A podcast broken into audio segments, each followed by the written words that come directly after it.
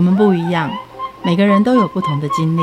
当所有的节目都在高谈阔论成功的样板人物时，在这里有一群曾经遭遇到挫折和经历失败的人，正品尝着过去失败好滋味，继续一步一步往他们美好的人生迈进。让我们一起来听听他们的故事与分享，在我们踏出下一步时，有些不同的启示与想法。欢迎收听《失败好滋味》，我是贝大小姐，我是 Rico。哎，这个新科的青少年撞球全国冠军简慕容啊，好像最近很厉害，连三霸哎。啊，我没听过他哎，他都在撞球间打的吗？应该是，不知道在哪里打。所以台湾的撞球间等于跟所有的运动中心一样，它是一个健身房的概念吗？在里面举哑铃，在里面抽烟，你没看到电视上都这样演的啊？尤其新闻有没有一手拿烟蒂，然后还有打架，直接拿撞球杆打？所以是一群脚头吗？对啊，尤其是香港电影不是都这样演吗？人家这个应该是全世界的运动吧？人家还打到世界的十六强哎！看他们穿的那种很绅士，一脱下来刺龙刺凤。我们来问一下全国冠军简慕容，他身上到底有没有刺龙刺凤？然后他的冠军得奖感言怎么样？Hello，大家好，我是简慕容，在这边我要澄清一下，我没有刺龙刺凤，我也不会抽烟，我更不会打架，因为要打我也打不赢。再来，再跟两位讲一下，其实撞球现在已经算是一个正式的运动项目，他现在已经有比赛，而且现在选手也越来越多，不像以前，可能环境的关系吧，被污名化。好，然后在此跟大家讲一下我的得奖感言。其实怎么说，我觉得我的运气还不错，因为今年的三个比较重要就是有关青少年的比赛，我我都有拿冠军，这样运气真的还不错。只是我接下来也超龄了，所以我要面对的是那个成年组的，就可能压力啊，竞争力会更强一点。感谢的人有很多，一路上有帮助我、提点我，然后我的家人吧，然后还有很多很多啊，就是只要提点过我，甚至是嘲笑过我、看衰过我，那些都是我的动力。得到冠军，其实对你来说看起来是非常轻松。其实也还好，因为在这之前，嗯，不瞒大家说，其实我在今年的高中组联赛，然后有得到。个人组的冠军，但其实在这个比赛，我在高一那一年，我是甚至连选都没选上的，因为那阵子我算是人生中的低潮吧，就感情状况出问题这样。在高二那一年呢，我是连八强都没进去，就那一阵子也打得康康的这样。今年能能够冠军，我觉得当然我也成长很多，只是就我觉得运气也是蛮蛮大的一部分这样。从没有选上，然后呢，或者是连八强都没有到冠军，这中间你做了什么努力？当然撞球除了就大家想的就是打球以外，还还有很多方面呢、啊。其实撞球不要看它，就感觉只是打好玩，然后轻松这样。所以你每个撞球间从板桥、综合、泰山，通通都去过这样。对啊，对啊，算是啊。只要有比赛，然后有有人约打球之类，就就去这样。现在交通也蛮方便的。然后像平常训练的话，除了打球，其实需要一点体能的、啊，像是需要做一些跑步啊、有氧啊。因为它比的是像我们比赛一整天下来，它比的是体力还有专注力，所以其实体能我觉得也是蛮蛮重要的一一部分，对吧、像我平常也会稍微维持。一下做一些简单的运动，这样。你怎么样自我训练？是会像人家凌晨五点到六点起来跑三千那样子的方式吗？是不会到那么严重啊，但是就是像我可能就是每一天都会稍微跑个步啊，稍微做个核心啊，趴地板一下这样。一天大概多久？一天也不用很久，就大概半个小时一个小时这样，就只要有有运动到这样。那不是比一个喜欢慢跑的人运动量还少吗？比我们上健身房的时间还短呢。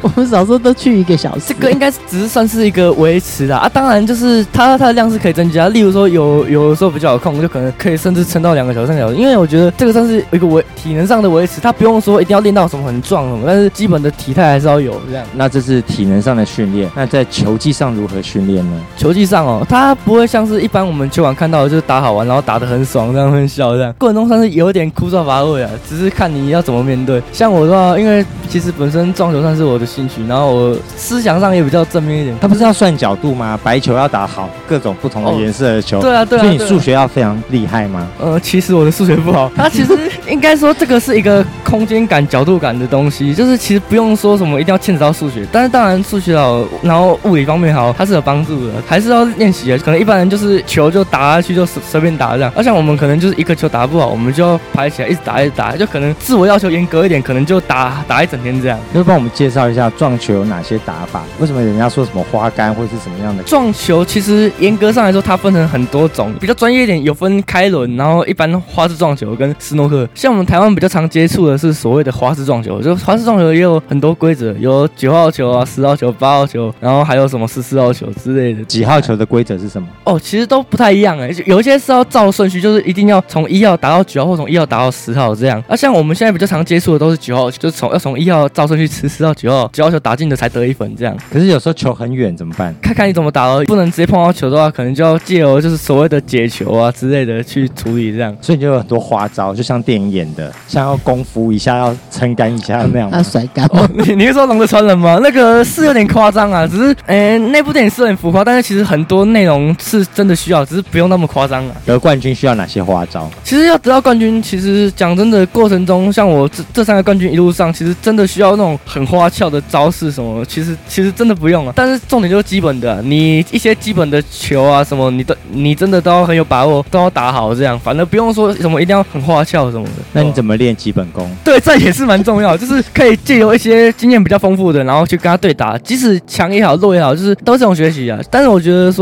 像我的话，比较习惯找一些比我强的，因为这样我是觉得说被电会比较吸收得到东西。失败经验蛮重要的，对我而言。所以你常常找强的，那干脆找教练一直跟你对打就好啦。看情况啊，觉得对打的话，像我之前也找过职业选手，那是当然了，就是虽然说落差上有点悬殊，但是真的吸收到很多东西。很多教练其实到了一定的年纪之后，其实球技都退步蛮多的。但是实际上，他们给予我们的就是一些观念、经验，然后跟一些一些你光是只有一个练球得不到的的内容这样。你人生中启蒙你最多的教练给你什么样的精神启发？启蒙教练应该是在我小学就认识他的吧？最早的时候他说教我打球，我就当时也就只是一个兴趣，我想好啊，就可以把撞球打好一点，我就好啊。然后打到大概国二、国三的时候，就开始对撞球有了目标，就觉得说想要当选手这样。然后跟他讲完之后，接受到比较严严格一点的训练。然后当然他其实会要求我不只是打球这方面，其实选手生涯是有限的，只是他还会要求我说就是品性要好，就是要把人做正这样，对吧？所以我觉得启蒙教练带给我蛮大的帮助，这样。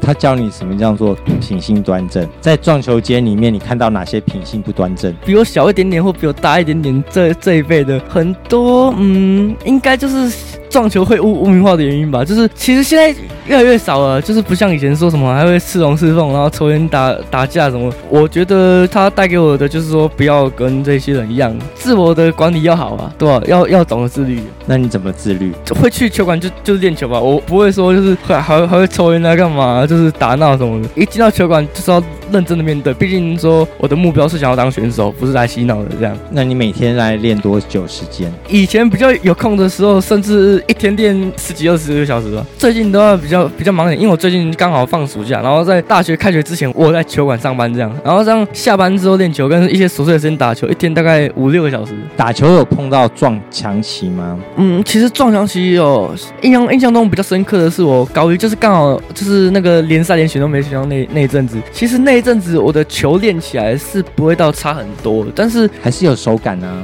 对啊，但是比赛的时候就是发挥不好，就是可能心态上也心理素质比较差啊，然后就而且那阵子的一些影响蛮大的，就是刚好遇到失恋了。什么叫做心理素质？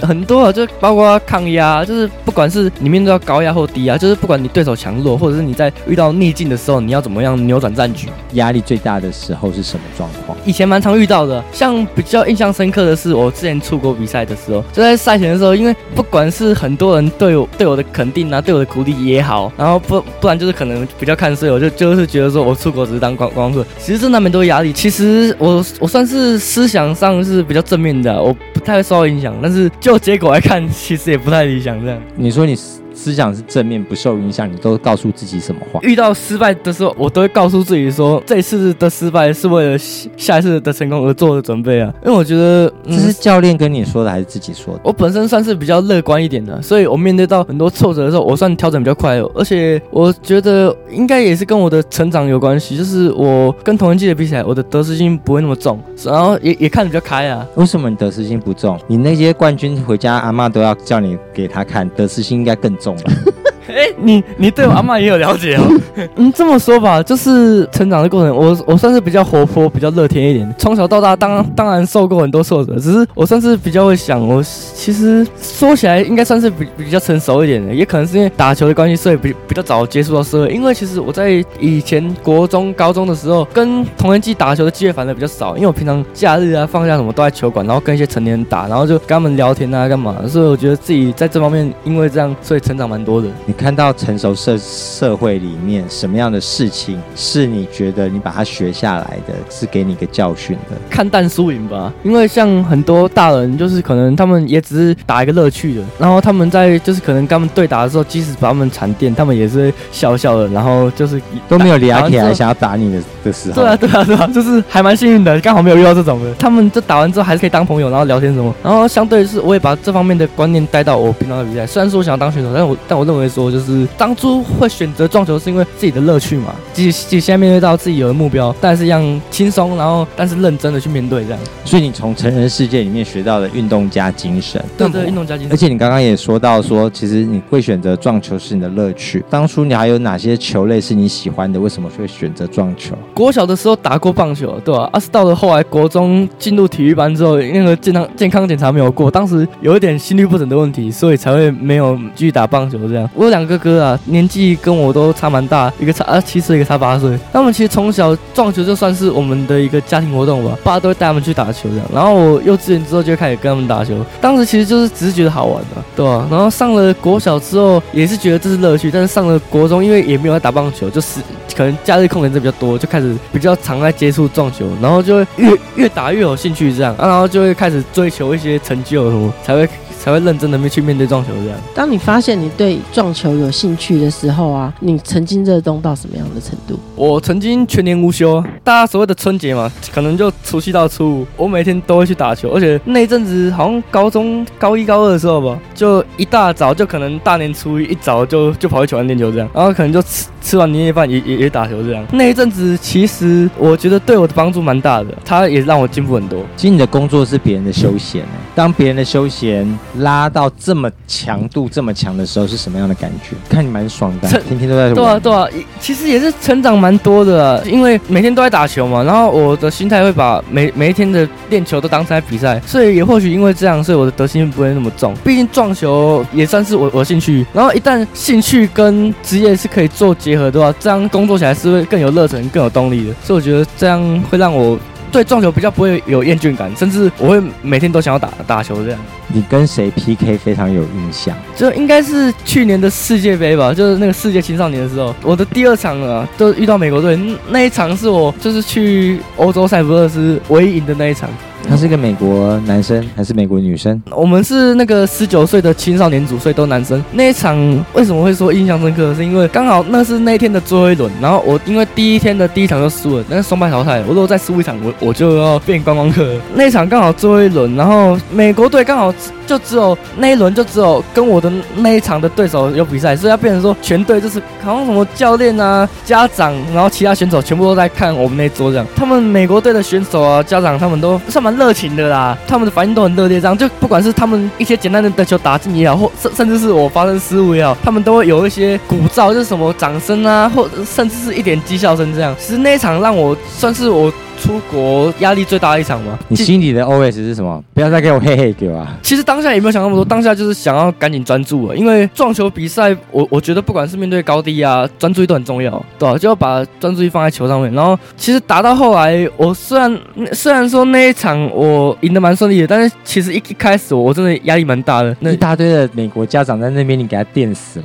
你赢了。对啊对啊啊！甚至那一场表情不是恨恨死你吗？那一场我赢了之后，我还我还欢呼，我我叫超大声的，全场都吓到。然后 yes 这样，那场让我印象很很深刻，而且毕竟也因为那一场，所以我我没有说第一天就变观光客。在国外打球和在台湾打球，环境还有那种气氛有什么不一样？其实像我那次出国啊，它其实是我有印象以来第一次出国，然后刚好也是第一次的国际赛，我觉得真的都蛮新鲜的，而且环境啊什么，变成说要去适应时差什么啊，我是觉得说我的时差是适应的来。台湾也是过美国生活不是吗？对啊，像 像我这里也没有啦，我我最近是。是差不多过欧洲啊，大概差五六个小时而已。这样适应时差是是适应的来的，只是表现上可能就第一次出国，然后又是比赛嘛，所以没有那么理想。这样经验比较不足。练习这么多，它会带给你运动伤害吗？哦，当然会啊。撞球不知道你们了不了解？撞球里面有一种打球的模式啊，叫做跳球。这正常来说，跳球可能练个一个小时、两个小时。我曾经练六六个小时吧，那一次就练到好像是。手啊抽筋怎样的，我挂了三天病号。这个是你刻意练习，是不是？对啊，对啊，就那一阵子算是也不算刚学啊，就是可能那一阵子好像是高一的时候嘛，当时在跳球这个环节我出了一些问题，就是可能。发挥的比较不理想，对吧？所以会刻意的去练习这样。在撞球里面也有这样子这么凶的教练吗？还是这都是你自主练习来的？其实我对自己的要求算算高的啊，即使有有的时候我们现在的。练球模式已经不是所所谓的开心打球，有的时候其实会有一点觉得枯燥乏味，但是我还是强迫自己，毕竟我是有目标的，对吧？我不能轻易松懈这样。我对自己算算严格的，因为一一直打球，所以睡眠不足也是我我我 算是一种伤害啊。然后再来就是说我我曾经一一直练球，然后搞到整只手都是伤这样。这些伤害对你来说不会造成困扰吗？支持你继续往下的动力是什么？就是一个信念吧，就是我常常告诉自己说，不能让那些支持我的人失望，然后也不能让让那些看扁我、看 看所有的人觉得说啊，就跟我想的一模一样啊，不是吗？你你就是这样而已。你好像很怕人家说你不好。你的高一那个时候啊，其实很多人，包括我妈妈，都会问我，他们会问我说啊，你是啊，你是真的适合打撞球吗？因为其实那那一阵子，我确实练球也练得算。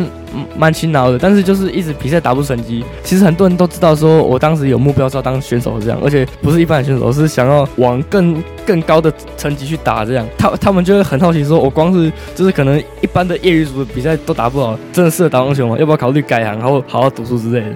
好，那你现在已经得到三冠王的全国冠军，那你下一个目标是什么？我对自己的人生规划，我会大概目目标的话，大概同个时段，我会我会分成。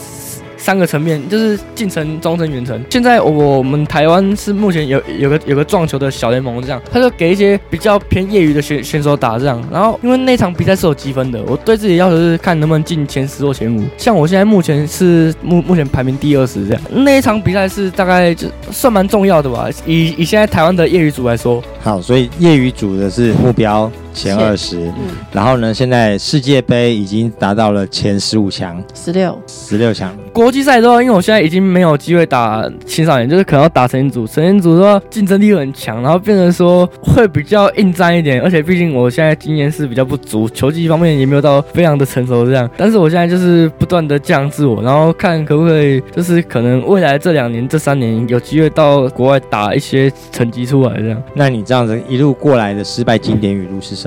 只要经历过地狱，到哪都是天堂了！所谓的地狱，不只是可能挫败感，就是可能说你平常练球练得很很辛苦，然后一旦你跳脱这个环境之后，可能就是到了比赛之后，你可以放下那些练习的压力，可以可以让你的比赛比得更顺心、更自然。这样，谢谢，谢谢。节目最后一起来听灭火器的《长途夜车》，我们下次见，拜拜。